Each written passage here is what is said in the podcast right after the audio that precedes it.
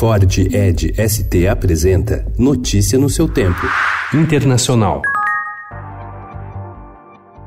O presidente dos Estados Unidos, Donald Trump, intensificou ontem seus ataques às quatro deputadas democratas, representantes de minorias, em comentários considerados por adversários e alguns pontos republicanos como racistas e impróprios para um presidente americano. Em resposta, as quatro disseram em entrevista coletiva conjunta que os ataques não dividiriam os democratas e serviam apenas como distração para a falta de políticas de Trump. Elas também defenderam o impeachment do presidente. This is a disruptive distraction from the issues of care, concern, and consequence to the American people.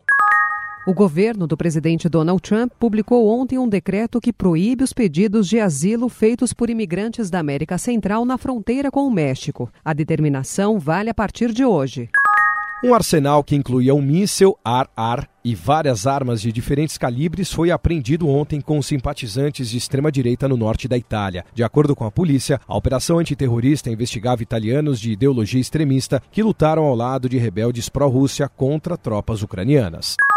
O Reino Unido disse ontem que existe uma janela pequena de tempo para salvar o acordo nuclear com o Irã, apesar de o governo iraniano ter indicado que retomará o seu programa nuclear. A possibilidade é vista pelo Ocidente como um disfarce para a fabricação de bombas atômicas se a Europa for incapaz de fazer mais para salvar o pacto. As tensões entre Estados Unidos e Irã pioraram desde que o presidente americano Donald Trump decidiu no ano passado retirar seu país do acordo por meio do qual o Irã concordou em limitar o seu programa atômico em troca da suspensão de sanções econômicas.